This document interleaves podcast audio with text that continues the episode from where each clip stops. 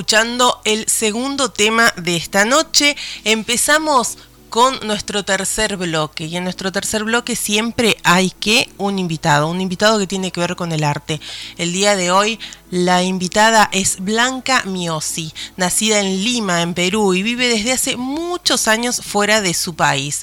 Hoy está allí en Venezuela y desde allí eh, se va a comunicar con nosotros. Publicó su primera novela, La búsqueda. Roca Editorial fue quien lo publicó en el 2008, una obra basada en la vida de su esposo, superviviente de Auschwitz tuvo una gran acogida internacional y fue ganadora de un importante premio del cual le vamos a preguntar ahora.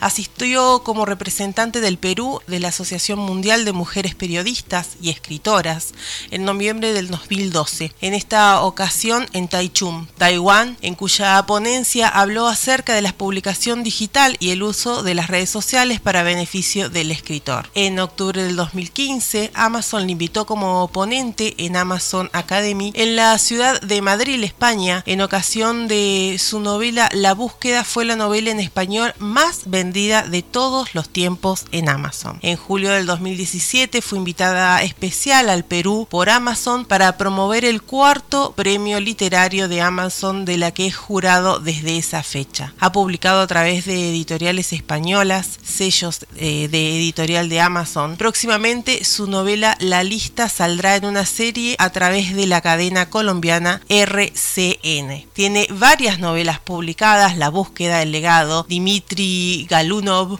El cóndor de la pluma dorada, El piso de la calle Riden, La última portada, Amanda, El gigoló, ¿Quién era Brian? Supongo Gurit, El pacto, El eh, rastreador, La lista, El sustituto, Hijos del pasado, Dos caminos, un destino, El vendedor de naranjas. Sus novelas están traducidas al inglés, francés, alemán, turco y chino y editadas en formatos de papel, digital y audible. Todo esto es nuestra invitada del día de hoy, la señora Blanca Miosi. Bienvenida a Pop Art. Muchas gracias por esa presentación tan impresionante.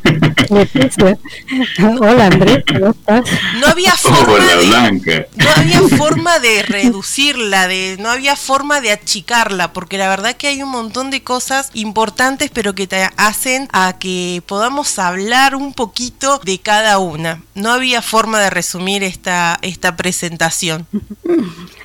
Eh, Blanca, bienvenida a Pop Art. Eh, es un placer tenerte acá. Eh, como te decía ahí antes de iniciar, vamos a salir al aire. tengo muchísimas preguntas. Estuve obviamente indagando si había escuchado de ti. Pero antes de empezar con la entrevista puntualmente, sí queremos que nos cuentes algo de, nuestro tema central. Precisamente el día de ayer fue el Día de la Madre en Argentina. Y un saludo a todas las mamás. Pero la idea es saber cómo esas anécdotas que tenemos con, con las mamás. ¿Tienes alguna puntual que te acuerdes? Que llegue a tu cabeza para que nos compartas. Wow, ustedes agarran de improviso así, así de entrada, ¿no?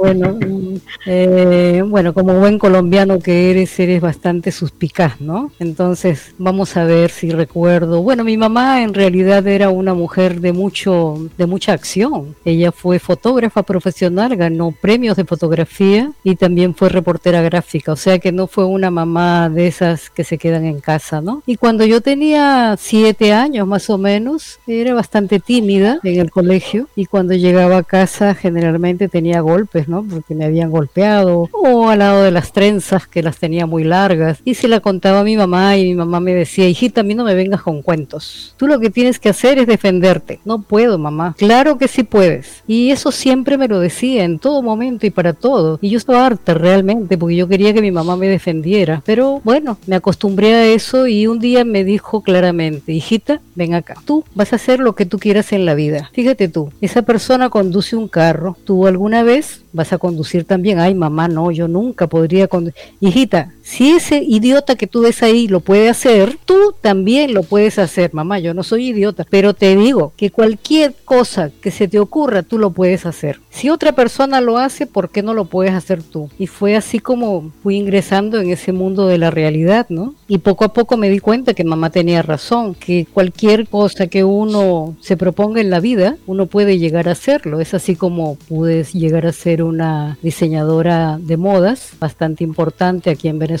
Y ahora me convertí en escritora sin haber escrito una palabra antes de mi primer libro. O sea, sí se puede. Eso creo que esa sería una buena anécdota de parte de mi mamá. Y, y aparte que deja enseñanza, ¿no? Son anécdotas que te guían como por ese camino de, de que sigues luchando y construye algo así como quien dice, no tengo experiencia en este campo, pero lo puedes hacer. Y hay opciones y cuando uno quiere, puede. Creo que más o menos sería por ese lado también. Súper interesante. Muy linda anécdota porque, bueno, así cuando pensamos muchas veces que no nos ayudaban, sí nos estaban ayudando. Esas son las cosas de mamás, ¿no? Sí.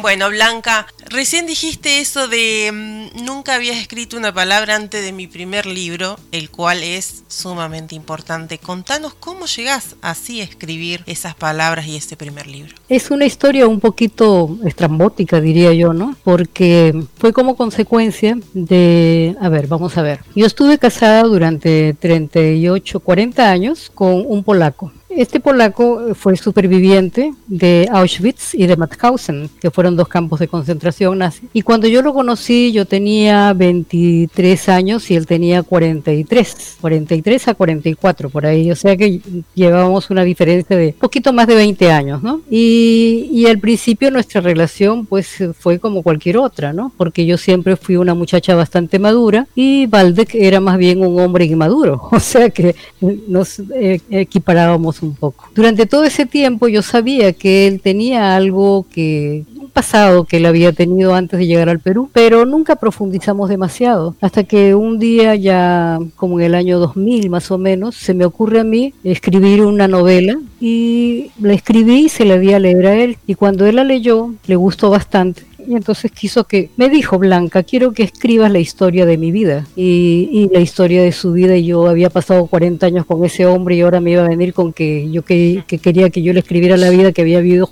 No, digo, yo no voy a estar ahí poniendo los trapitos al sol, ¿qué es esto? No, me dice, te voy a contar la vida que tú no conoces. Esa parte desconocida de antes conocerme a mí, esa es la que yo te voy a contar, porque quiero que la gente se entere. Me dio curiosidad y después de una semana, más o menos, porque yo en esa época tenía el taller de costura, el taller de eso da mucho trabajo, muchas clientas, mucho mucho ajetreo, muchas costureras y llegaba tarde a casa en la noche y eh, después de la cena nos poníamos en la cocina, en la mesa y yo tomaba notas y él me contaba y me contaba, ¿no? Así fue como empezó esta novela que se llamó La búsqueda, se llama La búsqueda. Es la historia de un niño que a los 12 años, cuando todavía era Boy Scout, empieza la guerra en Y se asimila a la resistencia polaca sin que sus padres se enteren, ¿no? Y a partir de los 13, 14 años se empieza a luchar contra los nazis, ¿no? Eh, mira que es bastante, sí, es bastante interesante porque yo soy amante de todo este tipo de línea histórica y todo lo que pasaba con los campos de concentración nazis, todo lo que pasaba a finales de los 30, hacia los inicios de los 40 y, y digamos que todo este boom de la Segunda Guerra Mundial. Y los libros que han salido, que han sido un montón, que son súper interesantes porque conoces algo acerca de la historia en ese momento y más que lo hiciste basado en, en un protagonista en una persona que estuvo ahí, que estuvo presente. Más allá de eso, ya cuando viste la historia, la plasmaste, ¿qué sentiste después de, finalizarlo, quedó ahí como, como esa, eh, no sé, como ese deseo de seguir escribiendo. Ahí fue cuando empezaste a tomar ese impulso para seguir escribiendo con muchísimas ideas en la cabeza. Sí, fue ahí cuando me di cuenta que yo, yo realmente tenía muchas cosas que contar, tenía mucha imaginación y escribir ese libro me abrió la puerta hacia la historia que yo desconocía hasta ese momento. Empecé a investigar, empecé a interesarme mucho más por esa, ese periodo histórico que que, yo no había vivido, porque en realidad pues para mí era nuevo todo eso, ¿no? Y más teniendo al personaje principal de mi novela viviendo conmigo, imagínate, durante el transcurso del cuento que me echó, o sea que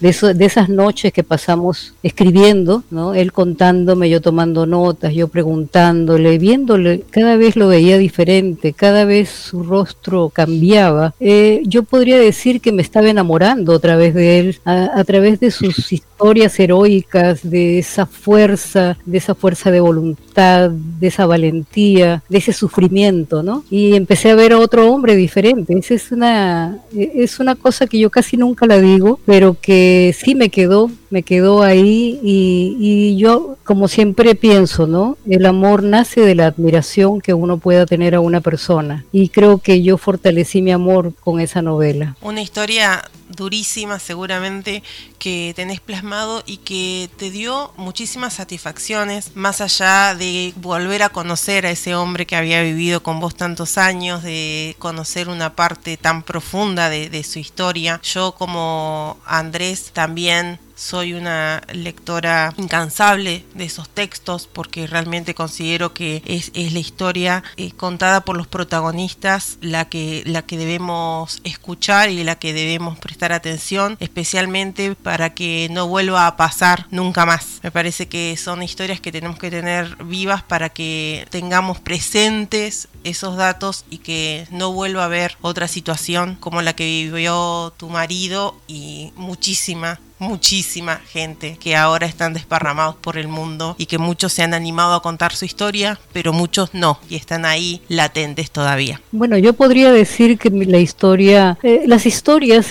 referente a los campos de concentración, a, la época nazi de, la Alemania, pues de Hitler, eh, hay muchas novelas que se han escrito, ¿no? La diferencia de esta novela es que es contada desde la perspectiva de un niño que que fue creciendo, ¿no? Y se hizo adulto, después viajó a América, pero eh, eh, él no era judío, él era católico, ¿no? Y la gente tiende a pensar que los únicos que estuvieron en los campos de concentración fueron los judíos. No, eh, ahí había de todo, incluyendo los testigos de Jehová. O sea, judíos, gitanos, eh, gays, había de todo ahí, ¿no? Claro, es el rumbo que toma la historia que tú plasmas y pones en letras, eh, vista desde obviamente la posición de, del protagonista, pero yo creo que le hace ahí ese plus, ¿no? Porque siempre, para mí lo más importante de una novela eh, que retrata algo de, esa historia que, que, hace parte de la vida de cada uno de nosotros, es plasmarla de una forma diferente, auténtica y que se recuerde siempre. Y creo que este libro que tienes tiene ese contexto, es diferente a los demás, maneja una temática de lo que se ha escrito muchas veces, pero creo que lo plasmaste de una forma diferente y que es muy llamativa. Porque no solamente cuento acerca del, del periodo de la guerra, la novela, la, la primera primera mitad de la novela termina cuando él, es liberado por los norteamericanos, ¿no? Eh,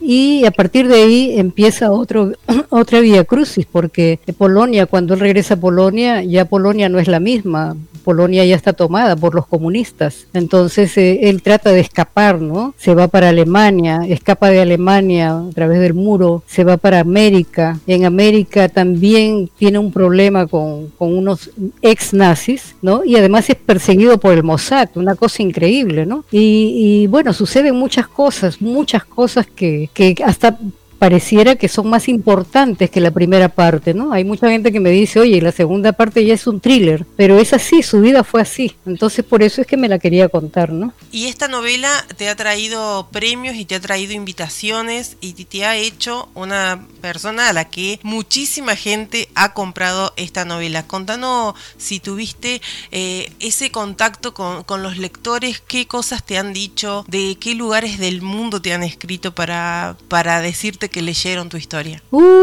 Está, mira, gracias a Amazon, eh, tú sabes la facilidad que hay ahora con ese sistema del Kindle y la lectura digital, donde las novelas se venden a unos precios muy accesibles y pueden llegar en segundos a todas partes del mundo, ¿no? Eh, he recibido cartas de la India, he recibido cartas de la isla Galápagos. Tú sabías que en la isla Galápagos hay un pueblo y en el pueblo hay una administración. El administrador de esa isla me escribió y me dijo que había leído esa novela, nos hicimos amigos eh, bueno, he, recibido infinidad de cartas, e inclusive cuando la, publicaron la primera vez, no la publiqué en Amazon porque en aquella época no existía Amazon, eso fue en el 2008, este, recibí un premio, el Thriller, eh, el International Thriller Award, que es un premio por por un thriller, ¿no? Un, thriller. Y yo no me había enterado de eso. Eso fue a nivel de editoriales, ¿no? En España, que otorgan eso, no sé, ahí. Eso, eso me lo dijo la editorial y lo publicaron inclusive en la Casa del Libro. Pero como yo estaba recién ingresada al, al campo editorial, pues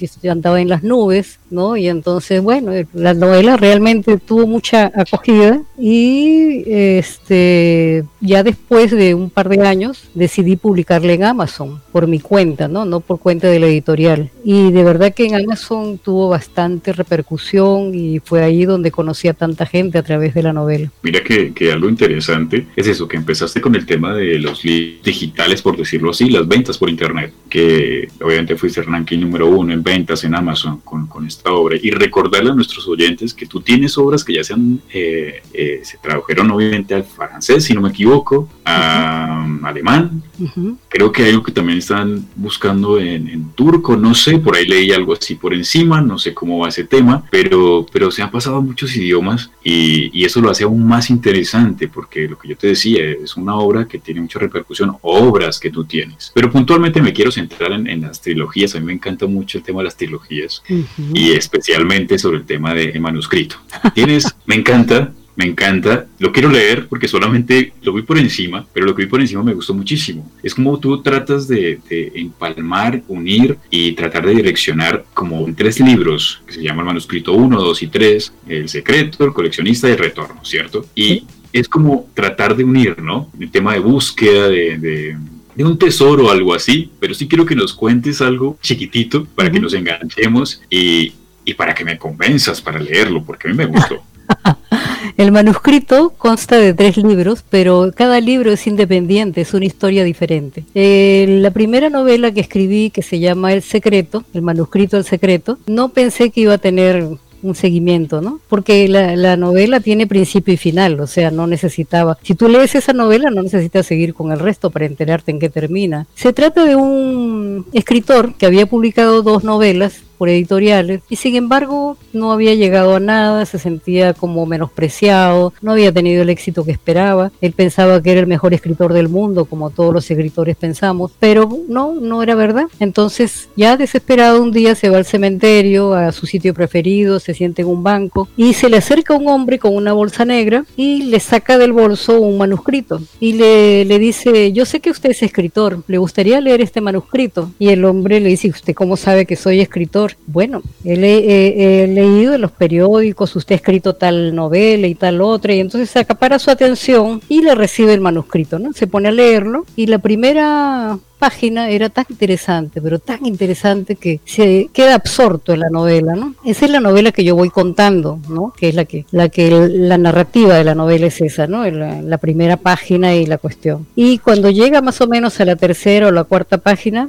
da vuelta, mira por un lado y por el otro y ve que el hombrecito este que le entregó el manuscrito se fue, ha desaparecido. Él se lleva el manuscrito bajo el brazo escondidas a su casa porque dice, con esta novela me hago millonario. Y así fue como él empieza a, proseguir leyendo hasta que el manuscrito queda en blanco. Desesperado, busca, busca en internet los nombres del manuscrito de un conde, conde Claudio Massini Contera que se estaba muriendo, que, que lo habían enterrado o algo así, y se da con la sorpresa de que sí existía ese conde, que estaba sucediendo lo que el manuscrito estaba contando, y entonces él desesperado apela a lo que le queda en la tarjeta de crédito, agarra un vuelo y se va para desde Nueva York, se va para Italia a buscar a los protagonistas de esa novela, ¿no? Y así fue como se encuentra con el, con el sobrino de este tío Claudio que ya acababa de fallecer y empiezan a, sea, bueno, los dos al principio no, uno no le cree al otro, le dice yo tengo el manuscrito, acá lo dice todo y acá no hay nada, este manuscrito está, está en blanco, ¿cómo me vas a venir tú con ese cuento? No, pero acá lo dice, y le empieza a contar todo, ¿no? Mira, ustedes hicieron esto, hicieron esto, tu tío te dijo tal cosa y esto y lo otro, pero ¿cómo sabes eso? Bueno, es que estaba escrito aquí, y bueno, así la novela transcurre y los va llevando de un lado a otro porque el tío parece que les había dejado una carta en donde figuraba ¿no? este, una herencia que él tenía que recibir, pero mientras no consiguiera esa carta y la presentara, pues no, no iba a poder recibir la herencia y se suponía que él estaba en quiebra. Y es así como ellos empiezan a, perseguir esa pista y, y, bueno, de eso se trata más o menos la novela, ¿no? que es una forma de, como decirte, es, es un libro donde aparecen y desaparecen las letras a medida que el tipo va, va transcurriendo la novela, ¿no? Blanca, la verdad que estábamos... Eh impactados con tanto que tenés para contarnos. El tiempo se fue volando, ya van más de 20 minutos y nos quedan prácticamente todo el resto de los libros para, para poder hablar un poquito de, de vos y de tu escritura y de, y de todo lo que nos propones. La verdad que dejarte una invitación abierta para que dentro de un par de lunes más podamos tener otra nota y podamos hablar un poco más de los, los otros libros y de lo nuevo, de lo que se viene. Pero primero Quiero contarle a la gente dónde te encuentran y dónde pueden adquirir tus libros. Mis libros actualmente se pueden adquirir por Amazon como dijiste, en papel, en digital y también en audiolibro, pero únicamente están en Amazon por ahora. Ya yo no he publicado más por editoriales porque retiré mis libros de las editoriales. Entonces, todo lo que quieran ver de Blanca, ahí está, en Amazon. Blanca Miosi, así la buscan y seguramente les va a salir toda la cartera de, literatura que tienen para ofrecer en esa, en esa página. Muchísimas gracias, muchísimas gracias y de verdad eh, te convoco para dentro de un par de lunes para que podamos volver a tener otra pequeña nota y que puedas hablarnos de, los otros libros. ¿Cómo no? Encantada. Y muchas gracias por la invitación. No, Blanca, gracias a ti. Y ahí vamos a estar conectados. Voy a buscarte, voy a buscar todos los libros, voy a leerlos y voy a estar muy, muy pendiente de todo lo que estás haciendo, que me parece genial. Quedé con muchas preguntas para hacer. Así que esperamos que la próxima entrevista retomemos otra vez y sigamos con, con este mundo maravilloso que es la literatura y genial poder encontrar a autores como tú.